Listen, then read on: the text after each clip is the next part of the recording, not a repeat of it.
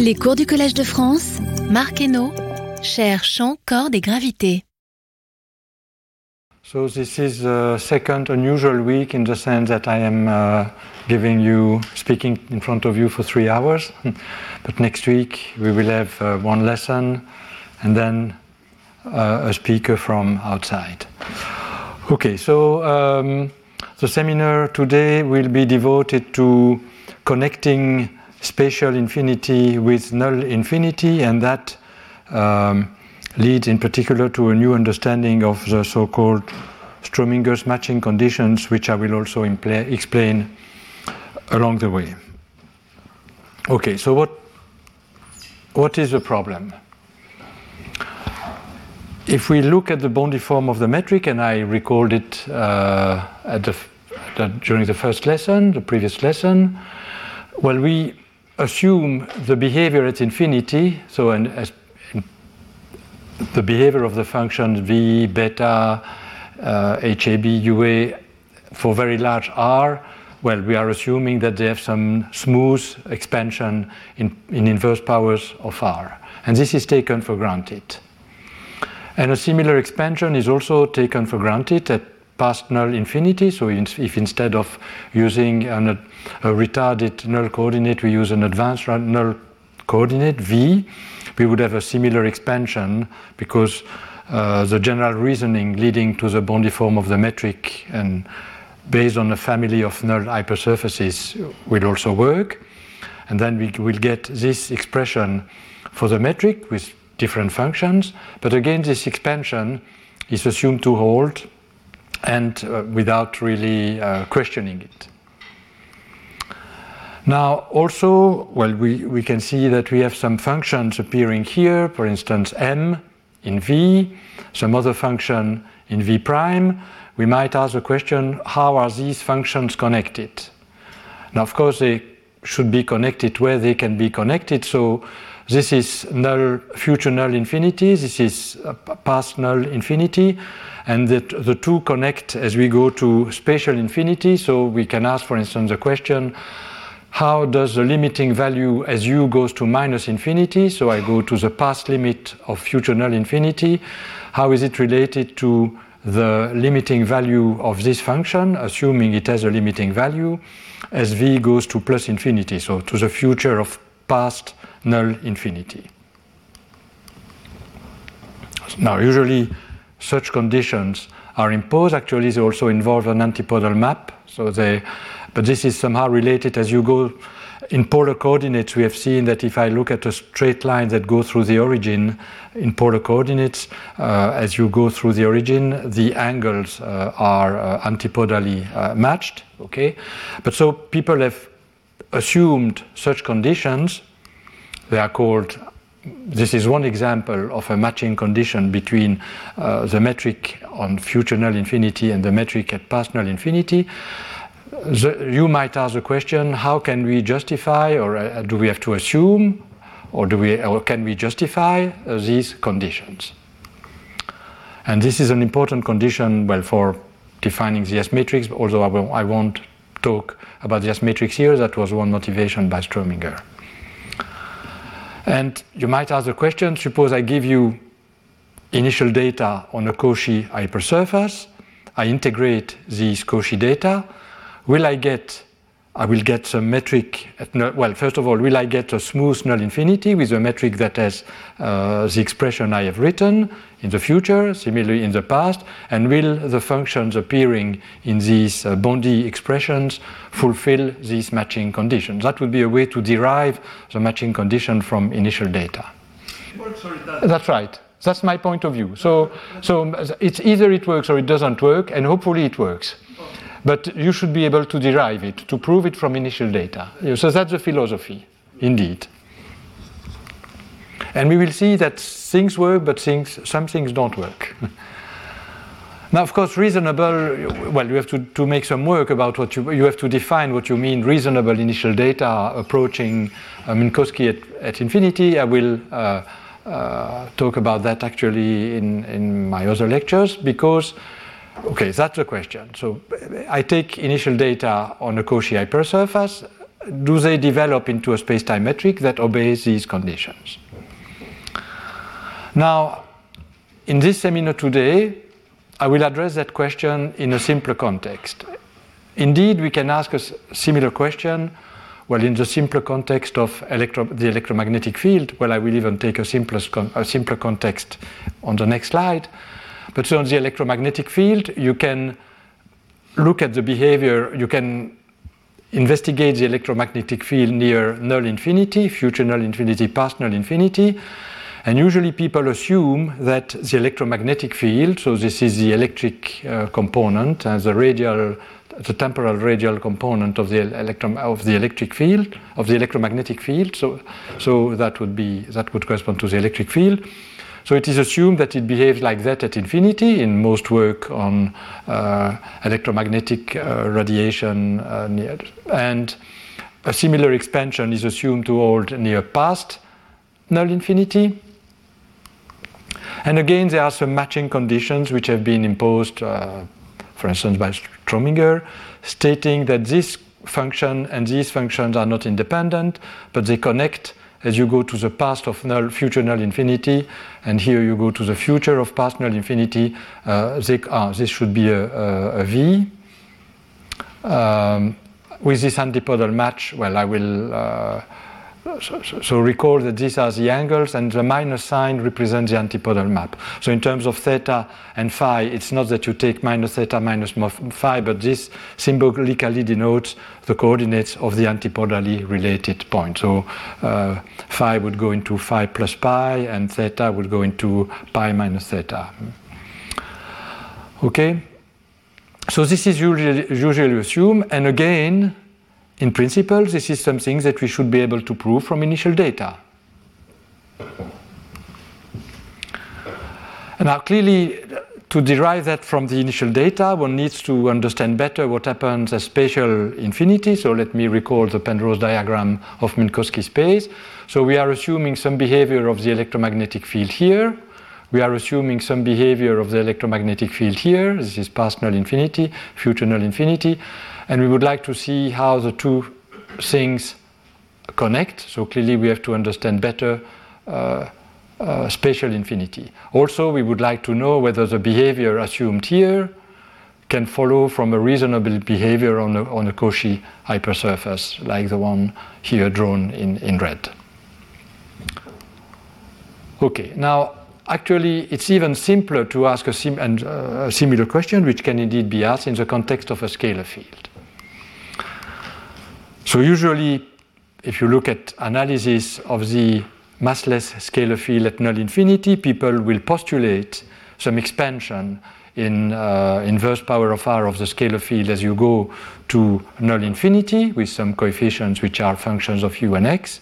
Okay, and again you, we can ask the question: if I give you initial data for a scalar field on a Cauchy hypersurface and integrate the scalar field equation, will I get a scalar field that indeed behaves like that? And also, well, I would have a similar development at past null infinity, this is future null infinity. Can I connect the coefficients in the exponential, at least in the limit when, when this u goes to minus infinity and v goes to plus infinity. So I can also ask the analog of matching conditions. Now, in this seminar, I will focus exclusively on the scalar field because the equations of motion are simpler. Also, there is no issue of gauge invariance to worry about. But in the next, but that will really be uh, that will illustrate all the main idea necessary to tackle the problem of uh, uh, matching conditions in the most complicated cases of electromagnetism and gravity. Now, the equations of motion for a massless scalar field are just uh, the Klein-Gordon equation, so box phi equal to zero.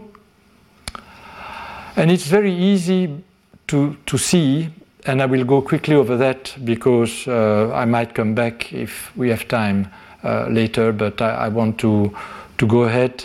But I'm claiming that if you assume that the initial data are of compact support, then you can integrate the equation towards null infinity and you will find that the scalar field behaves as I wrote for large, for, as, as r goes to infinity towards null infinity or towards past uh, uh, or towards um, so towards future null infinity or towards past null infinity. So these regularity conditions are assumed uh, can be proved to hold if you take initial data of compact support and integrate the Klein-Gordon equation. Now there is actually a, it's a nice theorem that follows from the conformal techniques of conformal uh, of uh, Minkowski space. It's explicitly proven in uh, the book of Wald on general relativity, and for that reason, I will skip the demonstration here, even though, uh, well, there are a few slides where it is developed. So if we have time, I might come back. But the idea is that you go to the, you make a conformal transformation, you integrate the equations on the conformal com, uh, completion, and then you observe that it's finite on the boundaries, and then using the conformal factor and how the conformal factor behaves as you go to the boundary, you can control the solution. Yes, yes, smooth and compact support or compact support on C2 or Well, smoothness I will probably usually always assume. So here, smooth and compact support, yeah. Uh, because, well, I will need the uh, the unique existence and unique uniqueness theorem of the of that equation, conformally related equation on the on the Einstein universe, and I guess probably you need some smoothness uh, of the initial data to prove existence and uniqueness. Okay, but uh, I'm not complaining. Just to know. No, no, but that I, I I'm also uh, not. I, I would play it safe and say yes. Okay. okay, so this is the proof, but I will skip it because we are really interested Okay, you see, uh, we are interested in long range fields. And so we would like to be able to deal with initial conditions which are not on compact support. For instance, when we will have to deal with the electromagnetic field or with gravity, we don't want this. We know that these might have 1 over r or 1 over r squared behavior at infinity, but they are not of compact support. So I would like to be able to deal with this more complicated situation. And since uh, this is not treated when you consider compact support. Let me not go over the proof here.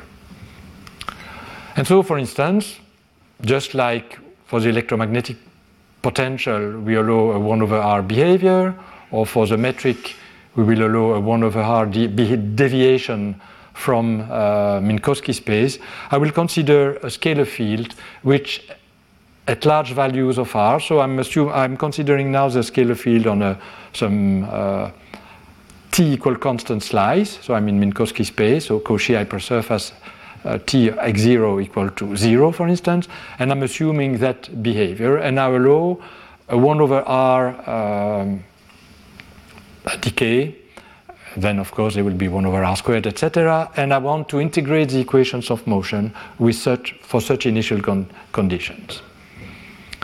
Okay, so I will use systematically polar coordinates, but I already introduced polar coordinates.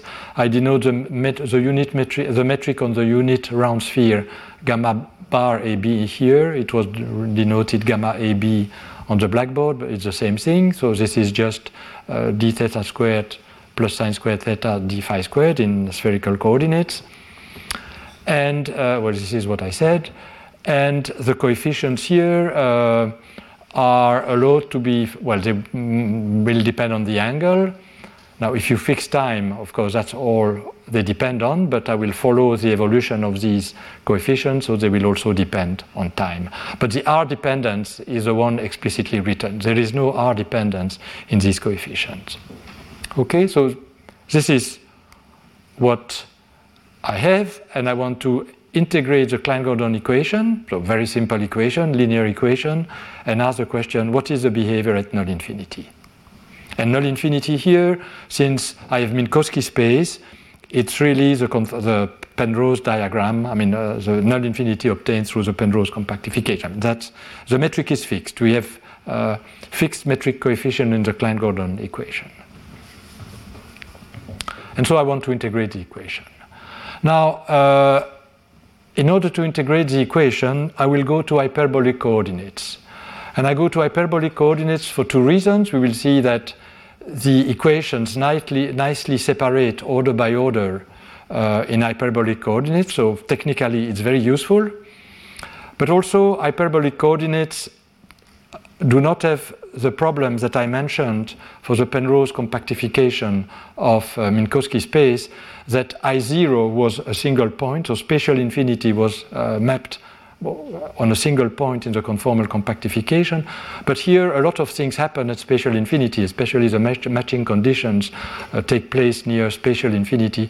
And the hyperbolic coordinates I will introduce are much give a nice description of spatial infinity. They uh, resolve spatial infinity, which is not, not anymore a point. Okay, but let's see how, how they are. Let's uh, be concrete. So I will introduce new coordinates instead of t. So the angles I don't touch. So everything I will write formulas in the two-dimensional TR plane. And uh, I will introduce these coordinates, new coordinates which I call eta and s, which are defined as follows, which of course assume that I'm in the region where, where r is greater than the absolute value of t. Now, this is the inverse transformation. I mean, this is just algebra. And let's write the metric in these new coordinates. And in these new coordinates, uh, here is the metric where eta HAB dxa dxb is the metric on the hyperboloid. Uh, hyperboloid.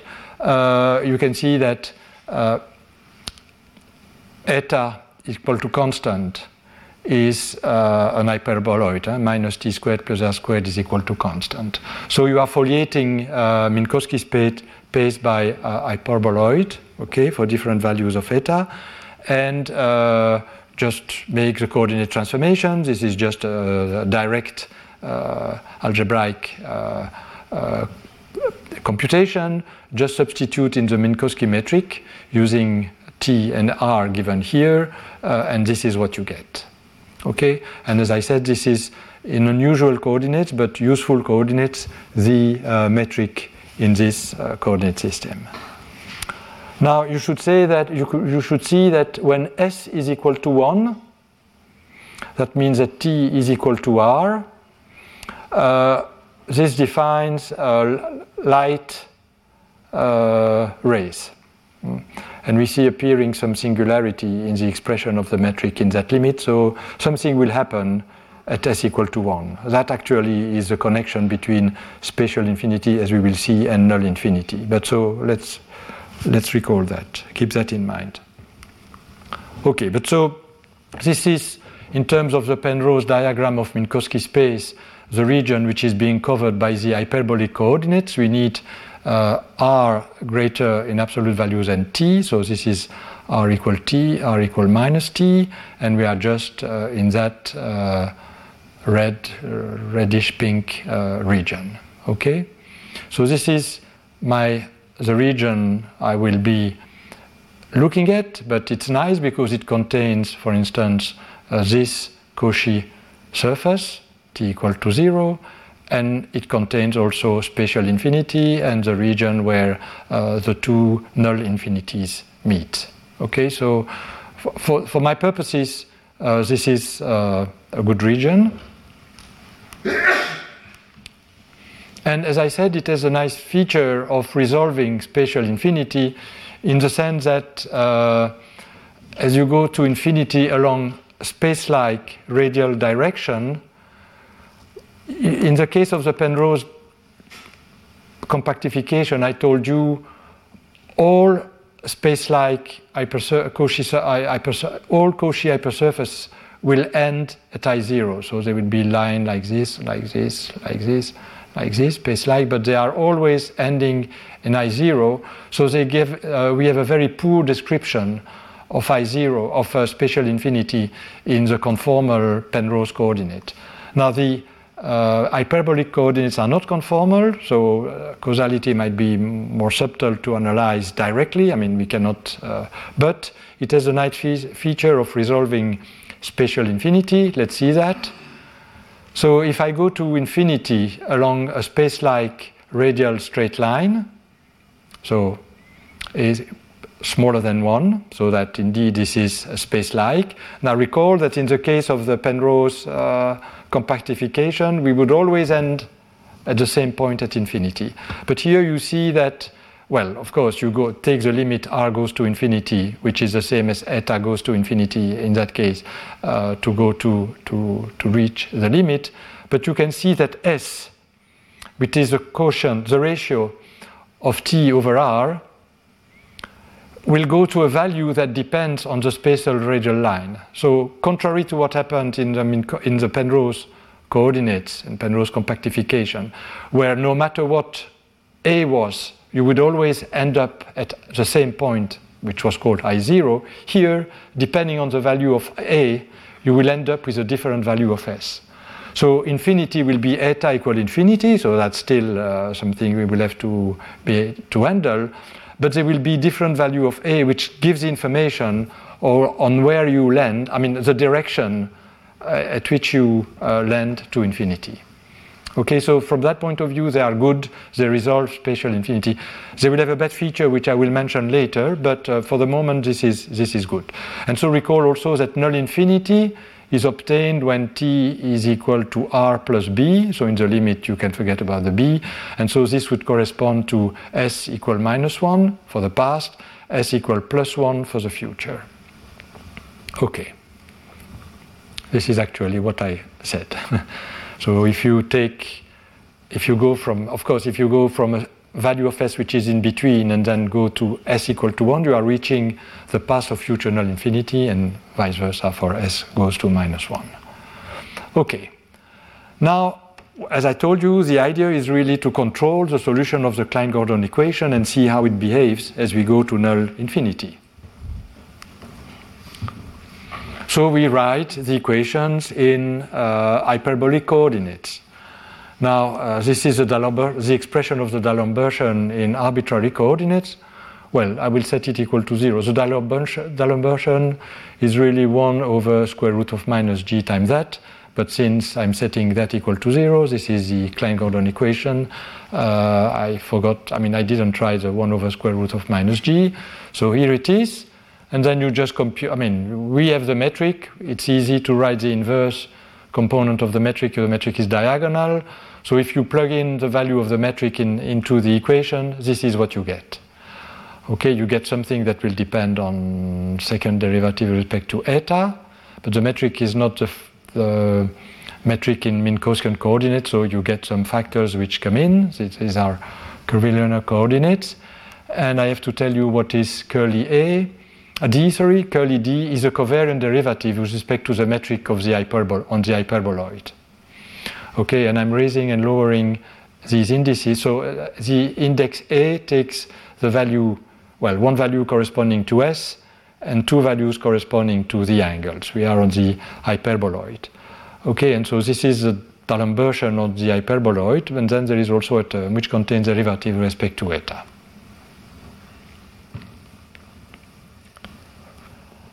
Okay.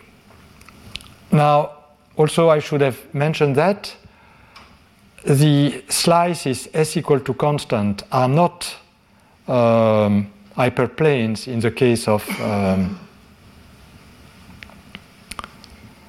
but they are they are cones huh? because s equal constant is is t is equal to some constant time r and so this is really uh, a cone but so but that will correspond to with the hyperplanes when s is equal to zero because that's just t equal to zero then when, when the constant is not zero, you will have uh, cone, cones, and, but which are uh, space-like. Okay? Now, because the slice s equal to zero is one of these Cauchy hypersurface on which I was assuming some expansion of the field in inverse power of r, and since r coincides on s equal to zero with eta, recall eta is square root of minus t squared plus r squared. So if t equal to 0, eta and r are the same. I will assume the following, I will take the following expansion for eta, for phi, for the scalar field, which will reduce when eta is equal to, to uh, when, sorry, S is equal to zero, so when this xa, the, the S which is contained in xa, these are the coordinates on the hyperboloid, is equal to zero, that will reduce to the expansion I was assuming. So that will match the assumption, the expansion I was assuming on the Cauchy hypersurface. but I'm making that also for all value of s, where we'll see whether this is, I'm claiming that this is compatible with the equations of motion, and indeed it is, because if we plug that into the equations of motion, you can show that they decouple order by order in inverse power of eta, and this we can understand from that expression. You see that here, sorry, you see that here I'm differentiating twice with respect to eta, but here I have a power of eta cube and eta minus 1. So I have also eta squared in the numerator, but I am differentiating twice, twice with respect to eta. So this, is, this will be homogeneous. This is also homogeneous. So when you act with this operator on a fixed inverse power of eta, you will get something which is also a fixed power of eta. There is no mixing between the different terms in the expansion. And this is a very good feature of hyperbolic coordinate because then I will be able to integrate the equations for the coefficients order by order and eta.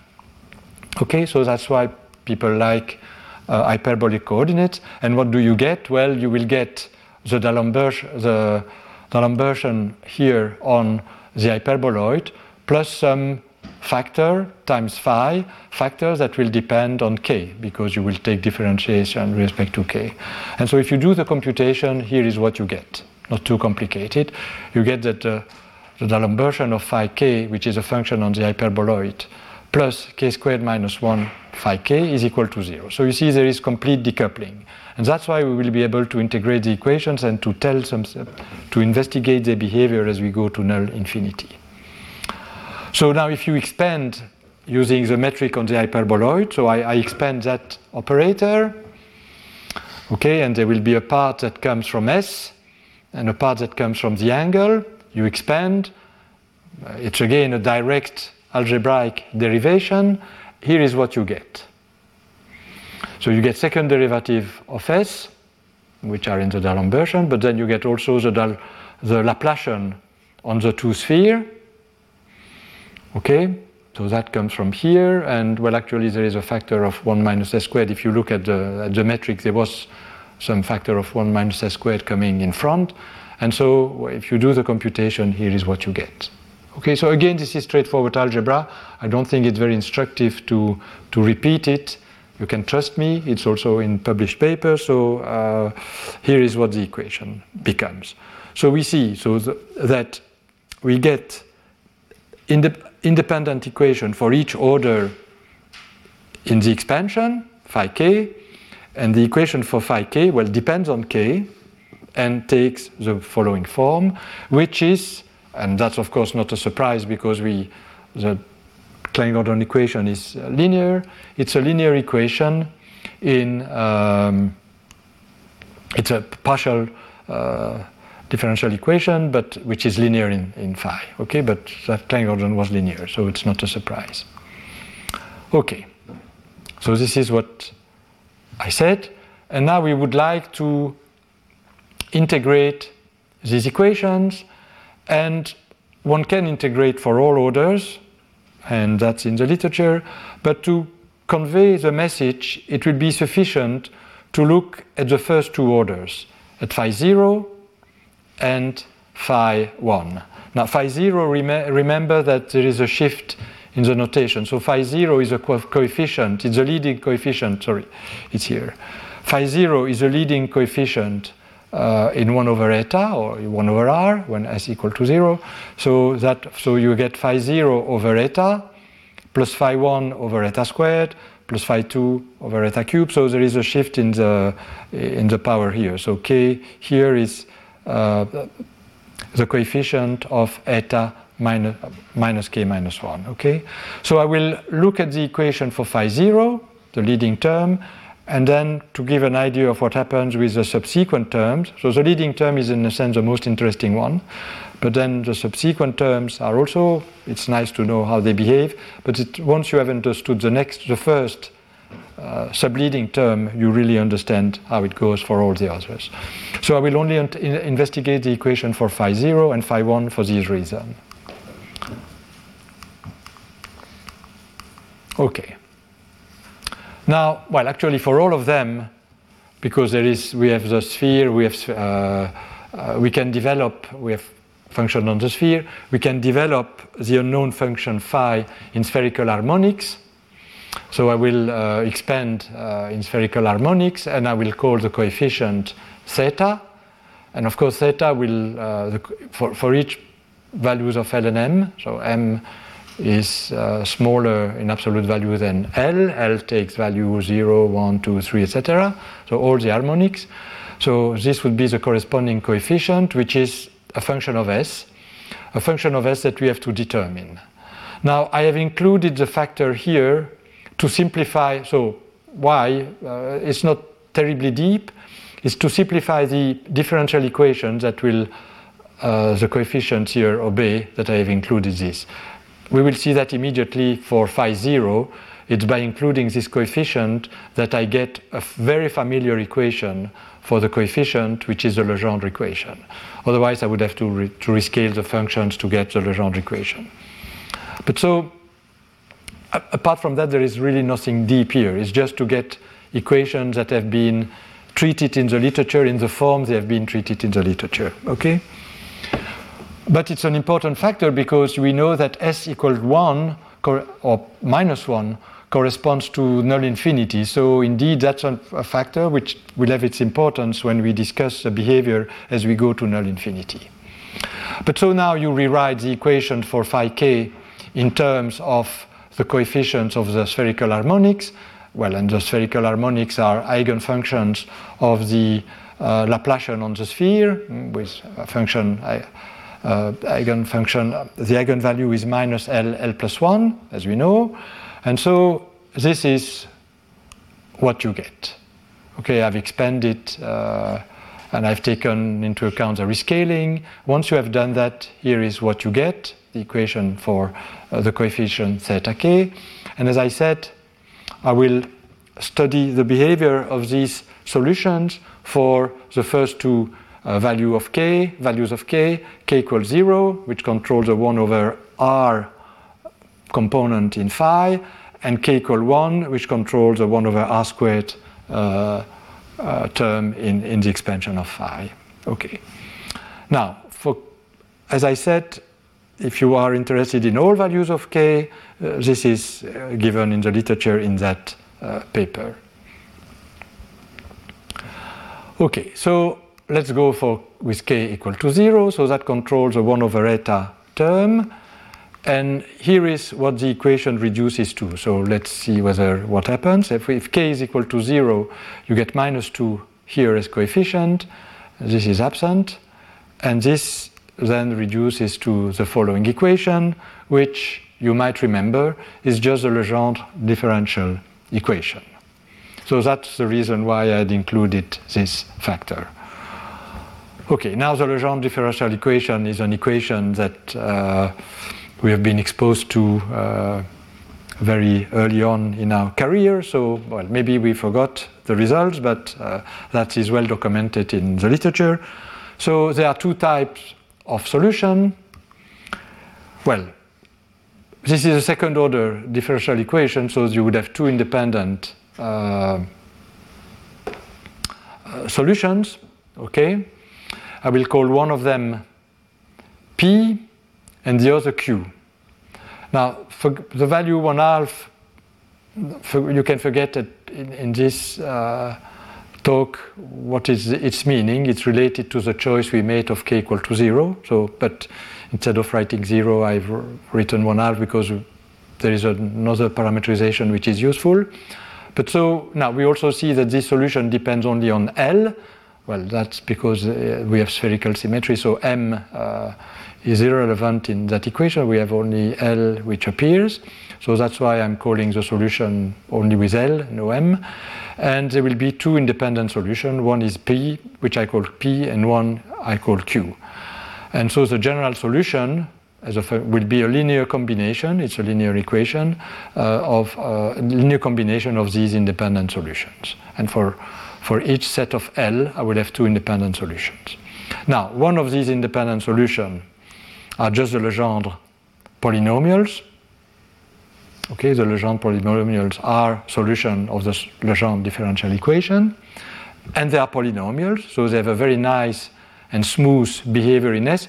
Well, note that this equation is a differential equation, but they are singular points. S equal 1, S equal minus 1. Yeah, well, if you divide by one of, if you put it in canonical form and uh, you, you will find that indeed you have to divide by 1 minus s squared. So there are two singularities, s equal 1, s equal minus 1, but these are Fuchsian singularities, so these are well under control singularities. Uh, now, one of the two solutions happen to be a polynomial, that's nice, and is completely regular at the singularity s equal 1 and s equal to minus 1. But uh, the other independent solution is not a polynomial, it's called, well, it has a name because it has been studied. They're called the Legendre functions of the second kind, and I denoted them by Q. And these are singular. They have logarithmic singularities, in fact, uh, as I will uh, say, explain in a second. So, which is not surprising. I mean, we have singularities in the in the differential equation, so uh, we might have we can have singularities uh, at the same points in the solution. In the solution, so there is one regular solution, Legendre polynomial, and one which is which has logarithmic singularities, which is the Legendre function of the second kind. Okay, let's be a little bit more exp explicit. Ah, okay, I have. I'm just rewriting the general solution. Here it is. I have plugged in what I wrote on the previous transparency. And now we want to understand what happens when we go to null infinity. And I told you null infinity is s goes to plus or minus 1. So what happens when s goes to plus or minus 1? Well, this seems to be fine, but we have singularities here. This is a polynomial, so a polynomial in S, when you put S equal to 1, it's smooth, but this contains logarithmic singularity. So let me be more precise. Uh, again, if you go to the literature, so I'm not rederiving that here, this is again something which is well known, you can show that you can express, there is a recurrence relation which express the uh, Legendre function of the second time for, kind for any values of L in terms of the one for L equals 0 and polynomials. So this would actually be the Legendre polynomial. So you would have this times the Legendre polynomial, then plus another polynomial of degree L minus 1. So this is what you get when you solve the recurrence relation. I mean, th these solutions to these equations, which are classic equations, have been much studied in the literature. In particular, it's known that they, there are all sorts of recurrence relation, and one of them is gives you QL in terms of QL minus 1 and QL minus 2, and you can uh, solve that, and this is what you get. But this is interesting because it shows that the singularities in QL are actually the singularities in Q0. Because this is a polynomial and this is a polynomial, so when s goes to 1, this is just takes a finite value. Okay, so we need to know better the Legendre, the singular behavior of the Legendre function of the second kind Q0. And again, this has been very well studied in the literature, and people know that actually this function is given by that expression. You can check that it fulfills, it's a solution, independent solution of the Legendre um, equation. And you can see that it has singularities when s is equal to 1 and when s is equal to minus 1. So the argument of the logarithm is either 0 or uh, infinity, so that goes indeed, that diverges logarithmically. Okay? So if we want to study the behavior of phi as we go to null infinity, we have to pay attention to that term, essentially. Well, actually, ah, and this will be also useful. Uh, will be useful for what I will say later. It is also known that the Legendre polynomial has some definite parity that depends on L. Well, actually, when L is equal to 0, the Legendre polynomial is a constant. When L is equal to 1, the Legendre polynomial is S times a factor which depends on normalization conventions. And so the parity properties of uh, the Legendre polynomial are that they are even when L is even, and they are odd when you change S into minus S when uh, L is odd. Now, this is an interesting transformation because we know that in our description, using hyperbolic uh, coordinates, S equal 1 is, is uh, past of future null infinity, S equal minus 1 is the future of past null infinity. So relating minus S to S in the limit when S goes to 1 is going to relate the uh, limiting, uh, I mean, the, the past of future null infinity with the future of uh, past null infinity, which are precisely what people do when they investigate matching conditions. So matching conditions typically we'll have to compare s equal to 1 with s equal to minus 1. So it's nice to know how the polynomial behaves under this transformation. Now the Legendre function of the second kind have the opposite parity property. So if L is even, they are odd, and if L is odd, they are even. Okay, now if you combine that with this, recall that they come with spherical harmonics. Spherical harmonics have also definite parity properties. When L is even, they are even. When L is odd, they are odd. Okay? Now, if you can then consider the product of PL with the spherical harmonics, which is what happen, what, which is what occur, occurs in the solution. You see, we have PL times, uh, times the spherical harmonic, so S here spherical harmonics. We have Q times the spherical harmonics. These two terms will have opposite uh, parities under um, the antipodal map, where I simultaneously change S into minus S, and I do the antipodal map on the sphere. This term, the P term, will be even. It will be either a product of even with even or odd with odd. While the Q term will be odd. It will be a product of uh, either odd with even or even with odd. But because they have different parities, there is always a minus sign, independently of L. Okay, so these two terms, these two different pieces in the general solution of the uh, for phi zero, the p term is even, the q term is odd under the simultaneous uh, uh, under the what I will call the antipodal map on the hyperboloid. So you are simultaneously changing the sign of s, so you are exchanging future with past, and you are also making the antipodal map on the sphere. Okay. This is, I will call the P branch the sum of the P terms and the Q branch the sum of the Q terms. Okay, now uh, it turns out that if we go to want to go to null infinity, hyperbolic coordinates are not completely good. We need, they need to be improved, and let me explain you why. Uh, I0 has been resolved in hyperbolic coordinates, this is nice. But if you look at the uh, description itself of scri plus and scri minus in hyperbolic coordinates, it turns out that uh, you cannot distinguish the various points of scri plus and scri minus. So for instance, let's, let's consider scri plus. And let's go to null infinity along a radial null geodesic, so t equal r plus b. And so I will go to large value of r, so I'm going to infinity. You can show that s, which is the ratio t over r, as r goes to infinity, will always go to, uh, to s equal 1, and eta will also always go to uh, eta goes to infinity. So all points along scri plus will have the same coordinates s equal 1, eta equal to infinity, no matter where the null geodesic lands on scri plus. So from that point of view, these uh, hyperbolic coordinates have a good feature in what concern I0, but in what concerns scri plus, they are not so good. Now we would like to have coordinates since we want to describe the passage from, from I0, from spatial infinity to scri plus. We would like to have good coordinates which simultaneously cover well at least a portion of scri plus and uh, spatial infinity.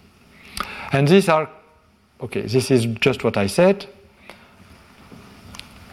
So you are, all, you are compressing scri plus into a single point, in a sense. And so this is not uh, good.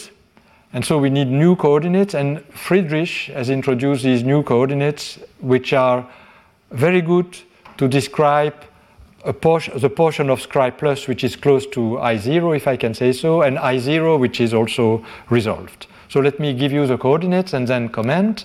And actually, these coordinates will be used in the seminar by uh, Valiente Kroon uh, next week. So uh, let me describe them uh, here. So I will not change S because S was very good in describing the various points on the hyperboloid and uh, direction. So S I keep as it is. But rho, I will change, sorry, eta, I will change into a new coordinate rho. Now the metric in these coordinates is kind of uh, ugly because it's not even diagonal, but we will see that it describes it fulfills the purposes that we want it to fulfill. So, well, first of all, it's clear that it's conformal to this metric. And since causality is invariant under multiplication by a conformal factor, I might as well consider this metric uh, to understand the, con- the, connection between the, the, causal connection between the various, various uh, boundaries. And uh, it's clear also that um, spatial infinity will still be blown. So when r goes, eta goes to infinity, rho with fixed s, rho will go to infinity, but the value of s will be between minus 1 and plus 1. So you still have uh, uh, spatial infinity being blown up. I mean, you have it's not a single point i0, so we keep that good feature of the uh, hyperbolic coordinates. But if you look at null infinity, so so it's still okay. Then I should also say that rho goes to infinity. Uh, it's infinitely far away because I would have to integrate d rho over rho. I will get a logarithm of rho. So infinity is still in these coordinates is, is far away. But if you look at the metric induced on rho equal to constant, so if rho is a constant, this term is absent d rho, this term is absent, you see that it is a metric which does not depend on rho. So the metric induced on rho equal constant, in particular, if you take rho goes to infinity, is just this metric, minus ds squared plus d omega squared, which is the metric on the uh, unit cylinder. So spatial infinity is represented by a cylinder which is infinitely far away in the coordinate rho, well, and also in, in terms of this metric, but uh, which has a metric which is finite and given by minus ds squared plus d omega squared, which is a canonical metric on the cylinder. So this is actually, uh, it was on this transparency. This is what I said.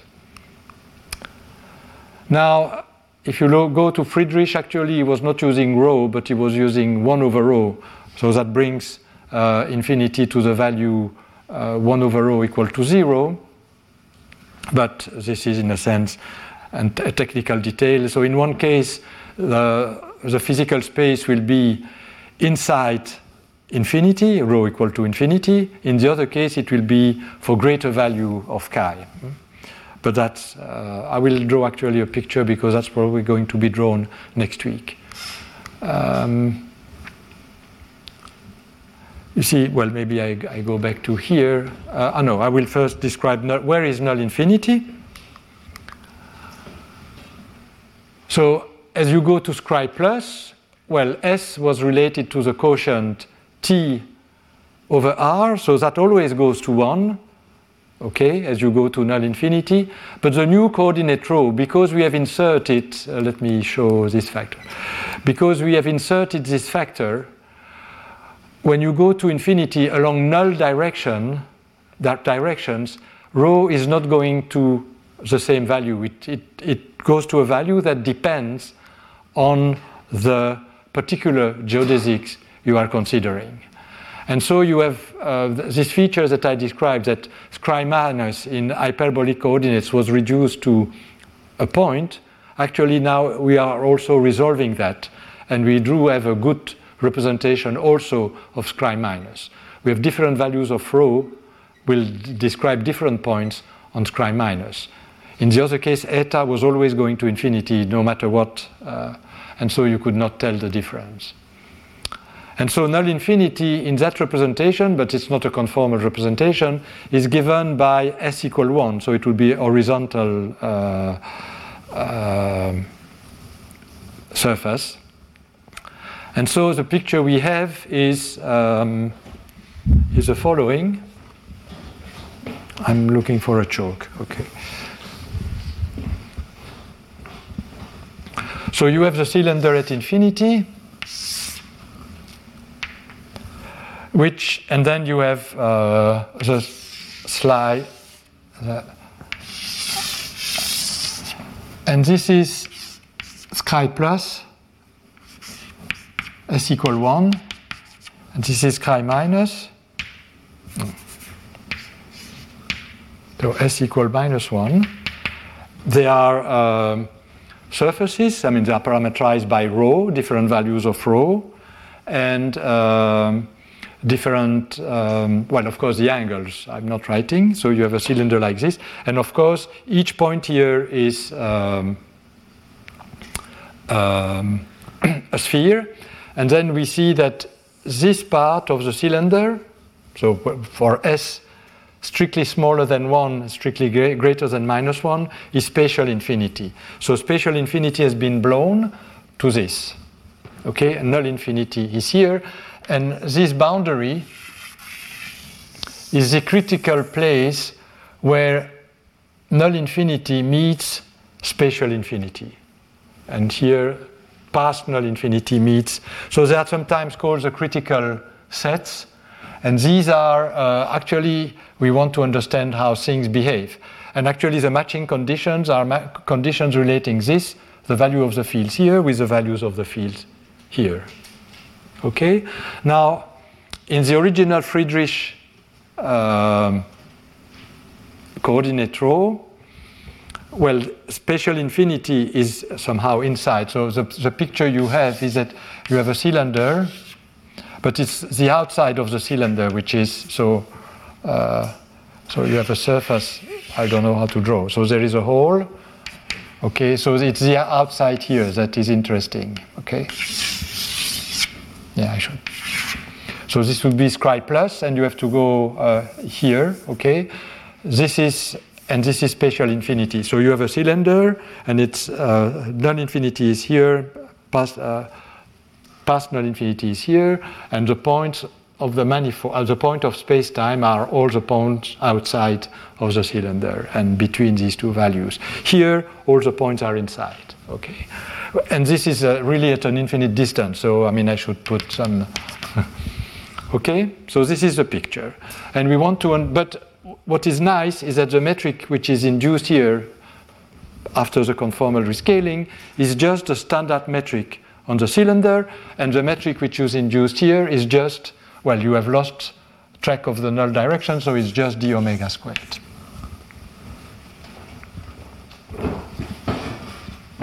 Okay.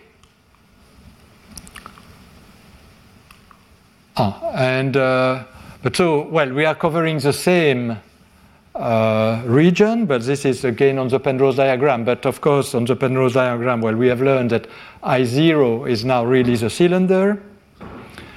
The critical sets, so the limiting sets as you go to I zero here and here, are just the top and the bottom of the cylinders. Okay, uh, I mean the intersection, sorry, of the top, so they are just the circles here. Then all of null infinity is here, similarly here, well, and it's infinite, and so it's, uh, well, there is, uh, I plus would be some kind of point which is removed from here. Uh, then, um, what do I want to say? Yeah, and then S equal, this is, you see, scri plus is s equal 1, but rho can take some any finite value. Okay, and rho equal to infinity correspond to uh, the limit as you go to I0 because I0 has a value rho equal to infinity in my parametrization. Okay, so now we are we have all the tools to um, understand the behavior of the fields. Ah, this is again what I I'm just repeating what in in writing what I said. So the behavior at the critical surfaces is really key for understanding the matching conditions. Okay. And you will hear more about these critical surfaces and behavior of the field near the critical surfaces next week in the seminar by uh, Valiente Kroon. Okay, and then also, uh, but that's it's rather obvious. Of course, if you first go, if you first take make s equal to one, you arrive at null infinity, and then rho goes to infinity, you go to the boundary, to, to, to the critical sets. But then you can also do the opposite, go to spatial infinity, and then take the limit uh, as you go to null, to go to null infinity. Okay. Uh, okay, this is just rather obvious, so maybe I leave you a little time to read. But essentially, this is what I what I said. Repeat it uh, in writing. Okay, so we have these good coordinates to understand the behavior of the fields. And uh, now let's go back to our solutions, phi 0, and see in these coordinates how it behaves. So now I just do the expansion, and here is what I get. I get some, you see, I had a, a, factor, a square root of minus s squared that was floating around, but I have 1 over eta. When I replace, express eta in terms of rho, I get another one, square root of 1 minus s squared. That's why there is no fractional power anymore here. And we would like to understand the behavior of this expression as s go to, to 1 and s goes to minus 1. But let's focus on future null infinity. s goes to 1. Now, of course, this is good because this vanishes. But remember, there are terms here which, well, the polynomial is nicely behaved, but there were some divergences here. So uh, the first question is to uh, see whether the diverging factor here is cancelled by the uh, zero coming from here? And the answer is yes, because as I said, p is bounded, so you, uh, when you take that limit, it doesn't matter. But um, this diverges only logarithmically. So I have, for instance, logarithmic logarithm of 1 minus s, but it's multiplied by a factor of 1 minus s. So the logarithm uh, doesn't blow up sufficiently fast, and so we get zero. So the first observation, but that's not very interesting, is that phi goes to zero. But after all, if we were, we knew that phi was a, uh, going to zero anyway, to infinity. So okay, phi goes to zero at infinity. That's good, but uh, we would like to be more precise. Now, in order to be more precise, I will go because actually I want to compare with these boundary coordinates and the expansion in boundary coordinates. I will, in that expression, which I know is uh, in good coordinates near null infinity. And so I can use that expression and now, now substitute. I will substitute uh, express S and rho in terms of the standard null coordinates u and r to see what happens. Now, uh, oops. Again, it's a straightforward exercise of changing variables. Okay, so I think you can trust me. But so you are just substituting, you have to trace. I mean, we, we, we have S. S was defined in terms of uh, T and R. Well, actually, that's e- the easy part in terms of T and R, and T is U plus R, so uh, that's indeed not a big surprise. You, you need a little bit more exercise to check that rho will be given by that expression. And then 1 minus a squared, well, you just, uh, well, when you take a squared, this one will go away. So we will get the double product. And then, well, actually, I could have written things explicitly, but that will be Uh, you would get u squared over r squared minus u squared over r squared, but I just need to know its order r minus 2.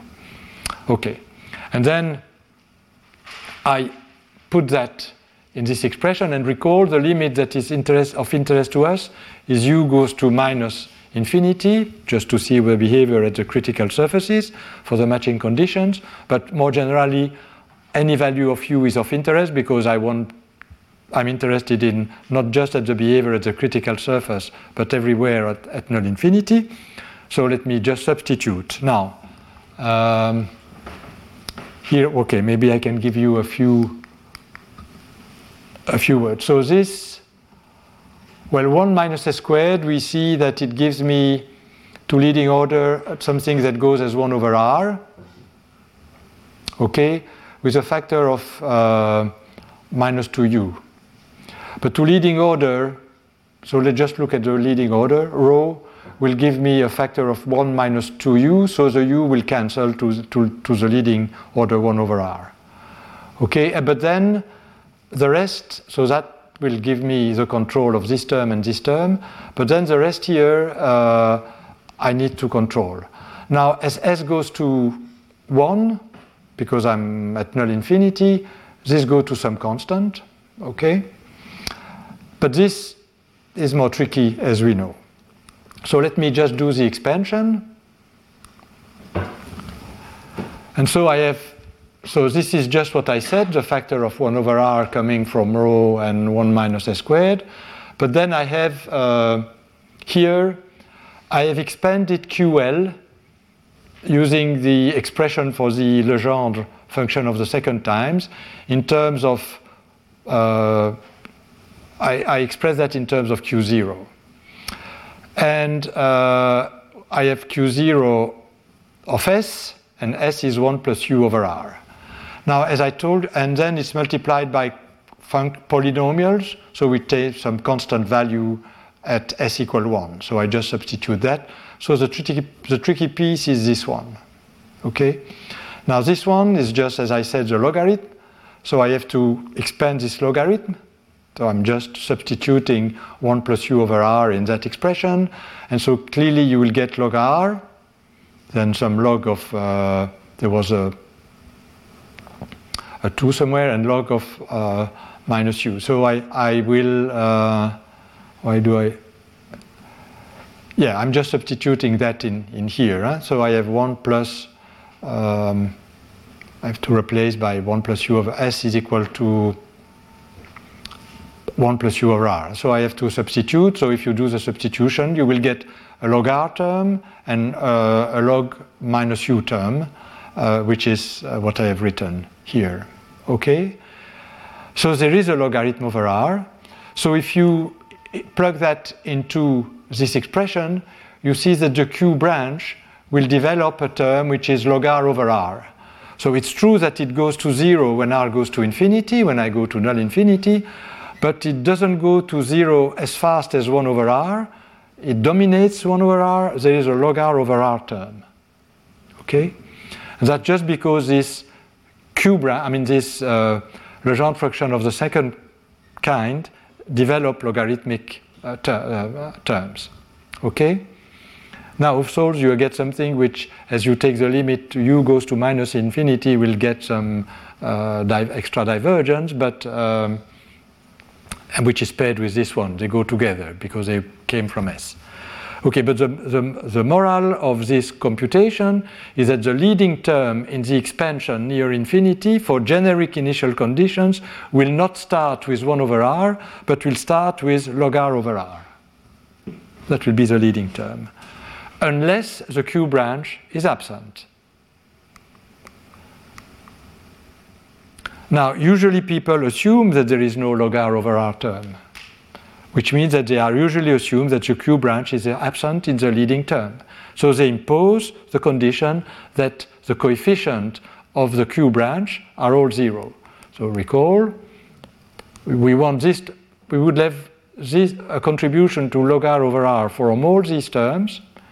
So I will have to assume that the coefficients are zero for all values of L which means that I will only be left with the P branch, which behave much more nicely. I have 1 over r, uh, it starts at 1 over, 1 over r, and then uh, there might be 1 over r squared term, but that's it, okay, coming from, from here. But it does start as 1 over r, no log r over r, and actually there will be no log r at any time. Okay, but so we will assume, we will impose to avoid log r over r that uh, the q branch is absent, so phi will reduce to this, to leading order, but well, this is, this is what comes from phi 0. Huh? And so it will obey this, uh, this condition. We have seen that this product had the property for all L that it was even under the antipodal map accompanied by the exchange with past of past infinity with uh, future uh, infinity. Okay? Um, now, I should say also, if you have this property, it's clear that the derivative with respect to S will have uh, the opposite. Uh, well, this will be useful for the sequel. But so what we have learned is that if we want to eliminate the log over r term at infinity, we must assume that we have only the p branch, which means that we are at s equal to 0. So what do, do, does this tell me? At s equal to 0, phi should be even under the antipodal map, and the s reduced to time at s equal to 0, and the time derivative of phi should be odd under the antipodal map. Now we'll see that this is phi, and this will be the conjugate momentum to phi. So uh, we will see that the conjugate momentum to phi will be will have to be odd to leading order, and the field will have to be even. This guarantees the absence of log r over r term in the expansion.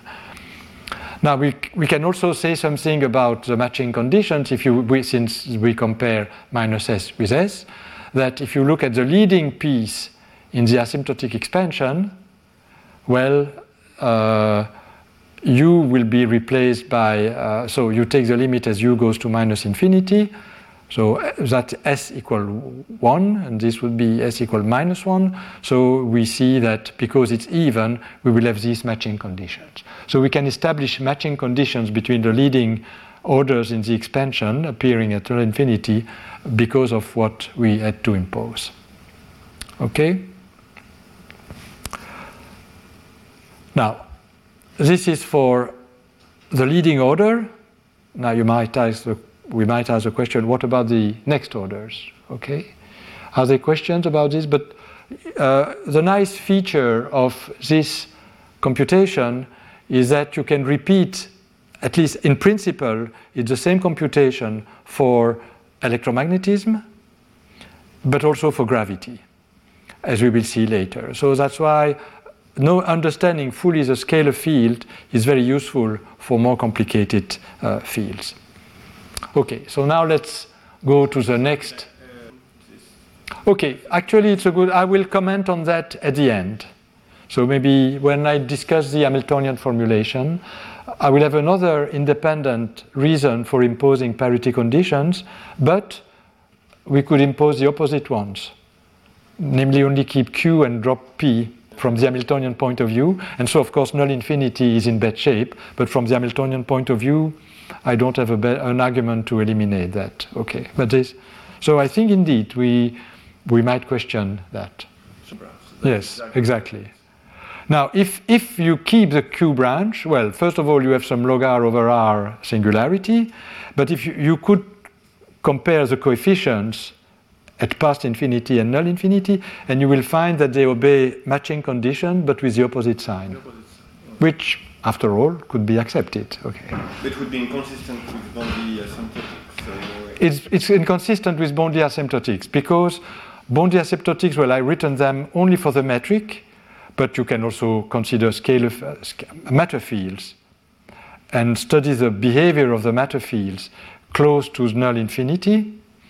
And, well, they have to rescale, rescale with a with a conformal factor according to the conformal weight, but they are, this is well known. So the scalar field will come with some power of omega, the electromagnetic field, no power of omega, uh, etc.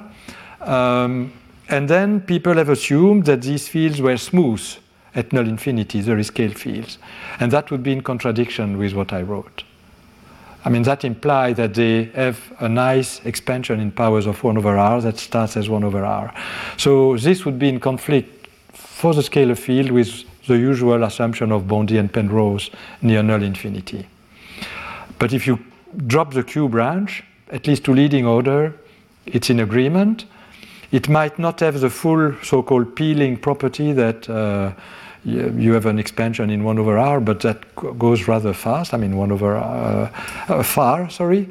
Uh, this will we will have log at the next order in any case, but they will be subdominant. No, those, are, those are expected from different people. They are expected from different people, but they are in contradiction with a strong peeling property of the Weyl tensor, which is assumed to be to have nice expansion in powers of 1 over r up to some point. But I think since they are for, I mean, there is the n-type. the- For theoretical reason, not for physical reason. Yeah, but I would even say that for uh, physical reasons, uh, to avoid log r over r is very difficult. I don't know. Well, this is physical in a sense. I don't know what you call mathematical reasons. Well, for me, the, the, the, The original reasons. is something which is required to have nice pe- uh, Penrose Yeah. Charge, etc., which seems very questionable. Yeah, I, I think it is, and this is one way to show, to see that they are questionable. Because let's go quickly over the next order because. Uh, Okay, the next order again, you get uh, this is what you, you get a nice equation, second order linear uh, with respect to s for the coefficients in the harmon- spherical harmonic expansion, and you can construct the general solution.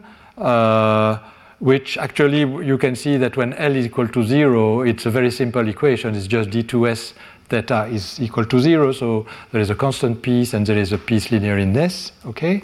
But then for L greater than zero, actually this you can relate to uh, the so-called uh, equation for Gegenbauer uh, polynomials or ultra, ultra spherical polynomials, which uh, um, has been so this equation has been has been studied in the literature and again it has uh, one set of solutions which are polynomials and one set of solutions which are uh, functions which are called the associated functions of second type.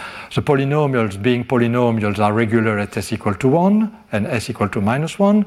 The other associated functions, well actually s equal plus or minus 1 are indeed singular points, but of, they are Fuchsian singularities, so there is a control of the solution. Well, and uh, so, but they, they would diverge at these singularities.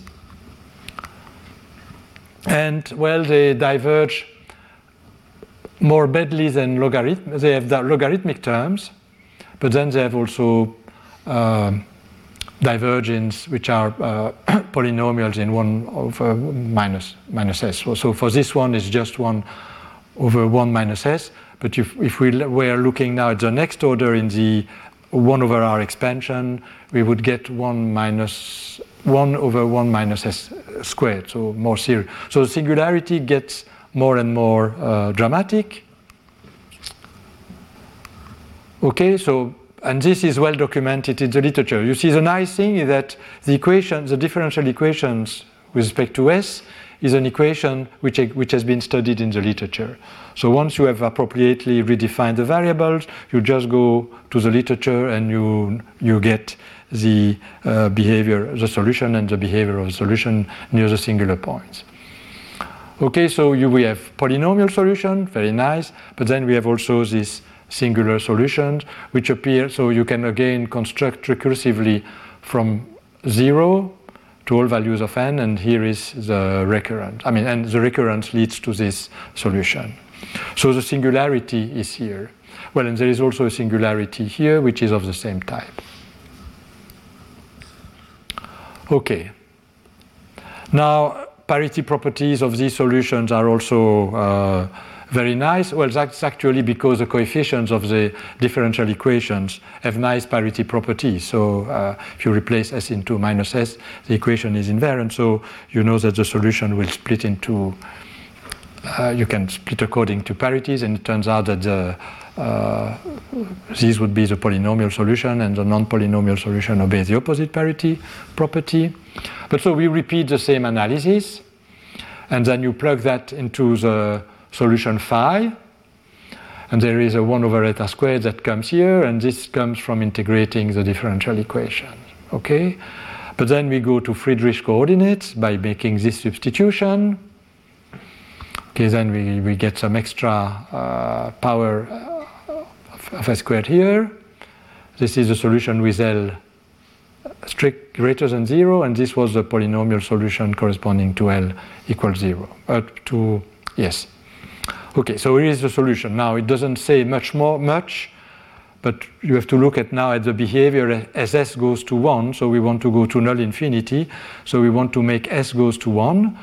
Now again, as s goes to one, this where do we have everything is nice and finite except the q's. Okay?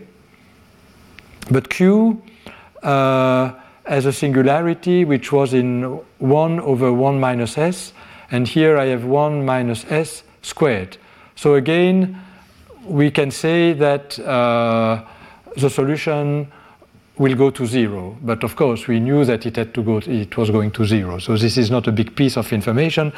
What is more interesting is to see how it goes to zero. What are the different terms in the expansion? And because there is a logarithmic term here, you recall there is a logarithmic singularity in this function q. Okay, when you put that in the expansion, you will generate subdominant logarithmic term. So there will be no log r over r term anymore, because, I mean, if you impose this parity condition on the leading coefficient, but there will be a logar over r squared term coming from here. Unless you impose parity condition on this subleading term, but I think there is no reason to impose this uh, parity condition. So I think we have to live with subdominant log r over r squared term, which would correspond in the Bondi form of the metric to logarithmic terms that I have not written.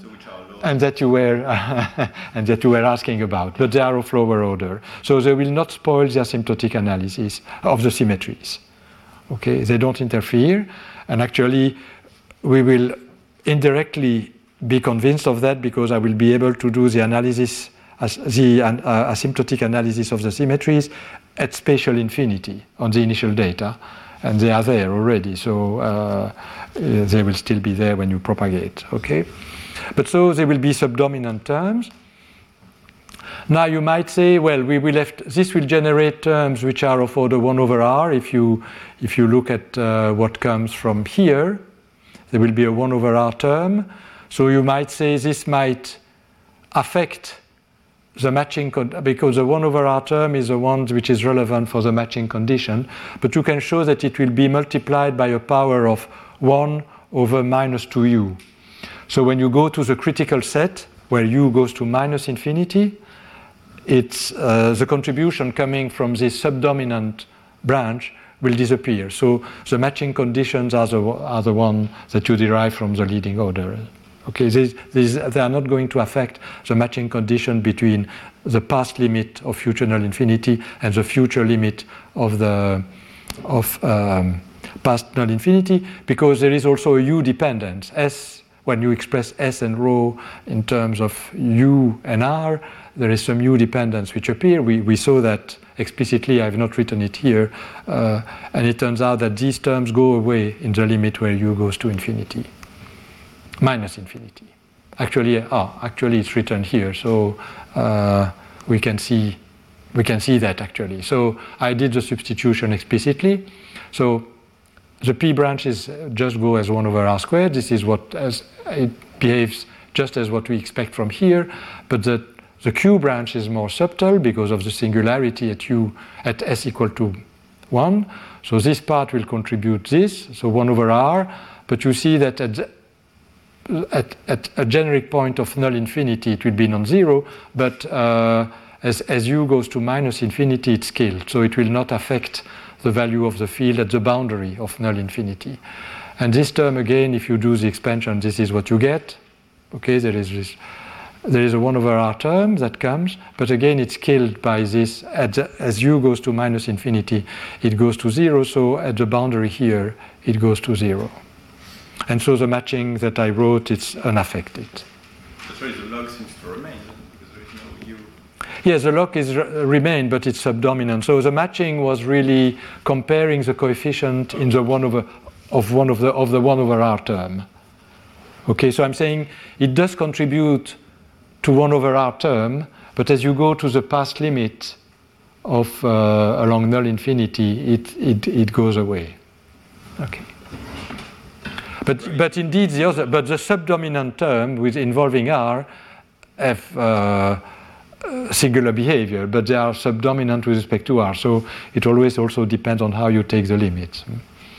So if I first multiply by r and goes to the limit of null infinity, this will still be uh, a dropout.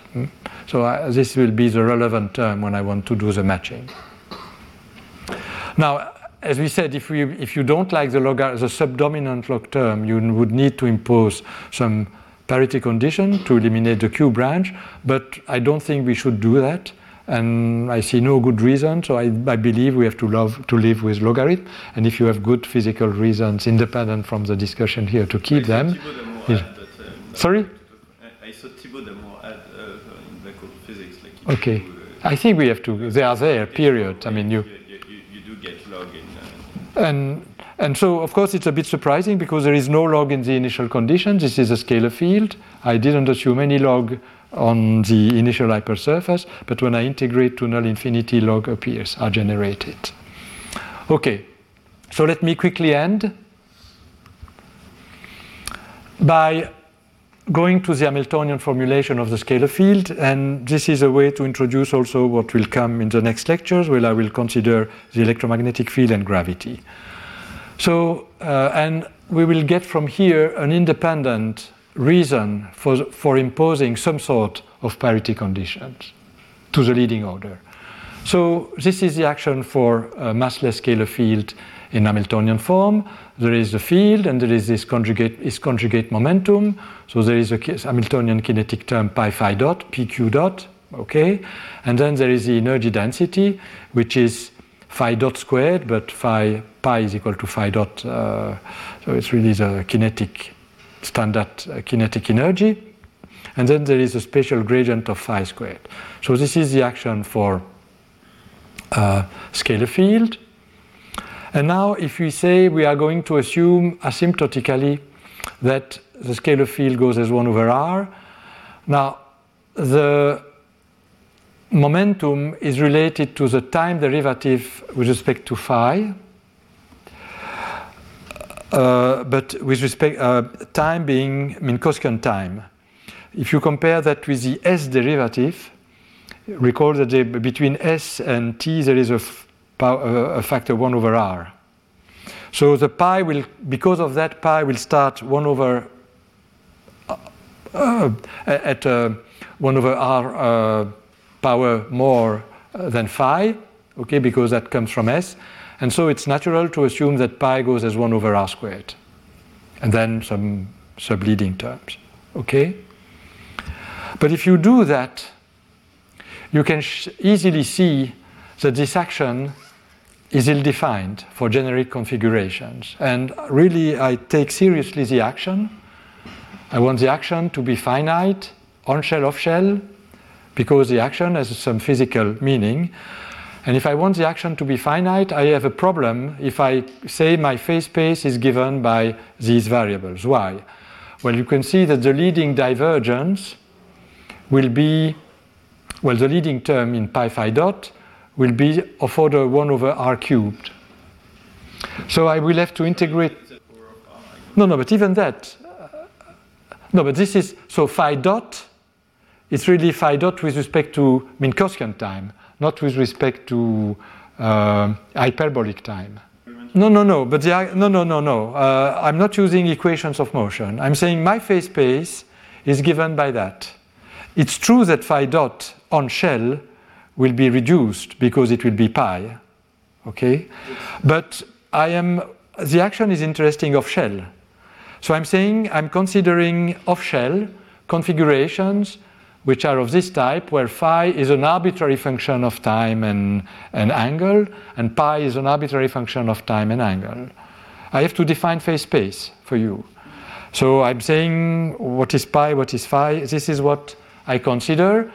Of course, on shell maybe something will happen, but off shell, I have to be able to I have to be able to pass integrate uh, my um, exponential of the action on, over off shell configuration. So uh, I will not assume that phi bar is such that the equations of motion are satisfied. Okay, then phi dot generically will be uh, this off-shell function divided by r, okay? The time derivative okay, divided by r. So uh, what is it? It will be 1 over r cubed, I, which I have to integrate over space. And space, if I go to polar coordinate, will give me r squared dr, and then integrate integration over the sphere. So I have r squared dr, 1 over r cubed, so I have dr over r, so I have a logarithmic divergence. So my action for this phase, phase space defined this way is logarithmically divergent. And one way to kill the logarithmic, but of course it will be the logarithmic divergence when I integrate over R multiplied by an, an integration over the sphere of these coefficients, this phi dot bar dot times pi bar. And if I assume that phi bar and pi bar have opposite parity properties, the product will be odd, and when I integrate over the sphere, I get zero. Okay, so that's one way to kill the divergence. And so the standard way to kill the divergence is to say I will take phi bar even and pi bar odd, and that corresponds to removing the Q branch.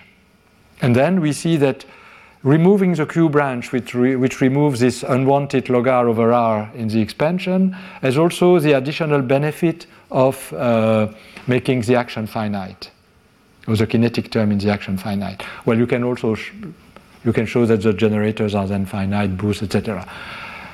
But, but there is another way to make this odd, which is to take phi bar odd and pi bar even, which is to keep the Q branch and drop the P branch. I think from the point of view of the Hamiltonian formalism, at least I have classically I have not been hit by this choice. So I think it's equally good. It gives a bad description of null infinity, but I would say this is a problem of the null infinity people. Sorry? but there is an alternative. This alternative has not been much explored, but I think it's interesting, and we will see that, and actually, there are similar alternative possibilities in gravity. I think there is still some freedom uh, because there is a decoupling between the angular component and the radial component. Uh, yes, but I don't think that all the components are non vanishing. And so there are some vanishing components, the parity of which you can still decide. I don't think it will fix completely every, the whole problem. So indeed, one way to be would one be to decide would be to consider more solutions that you want to incorporate in the phase space. I think it's natural to take even and odd, but I'm not completely convinced that the other possibility is not consistent all the way. Okay, but to summarize, we see that imposing parity conditions on the leading orders and including and if you, consider in particular keeping the p branch, it has a good properties of giving you an action which is finite and eliminating uh, the leading log divergence in the expansion near null infinity. And these a priori seem to be uh, two completely independent uh, requirements, but they meet. I will argue that they are not completely independent in the texture because we also, if you look at the generator of the boosts, you will find that they diverge if you don't impose parity conditions. And um, uh, really, when we go to null infinity, we are making boosts of infinite uh, um, uh, velocities. Okay, but in any case, this is another story. So let me uh, just conclude now. So as I said, we can integrate explicitly the initial conditions for a Klein-Gordon field, which decay, which has long range, so it decays slowly at infinity, 1 over r, 1 over r squared, etc. You get an expression at null infinity, and generically, for generic initial conditions, you will generate such logarithmic uh, terms unless you impose parity conditions on the leading order. As we will show next in the next lecture, the procedure can be repeated for electromagnetism and in two weeks for gravity. Uh, and in that case, we will also be able to derive matching conditions. We will take, which will take the standard form if we eliminate the Q branch. There will also be a Q branch and a P branch. If we eliminate the Q branch for the leading uh, part of the electromagnetic field and the gravitational field. And so with this, I will close and thank you for your attention. Retrouvez tous les contenus du Collège de France sur www.colège-2-france.fr.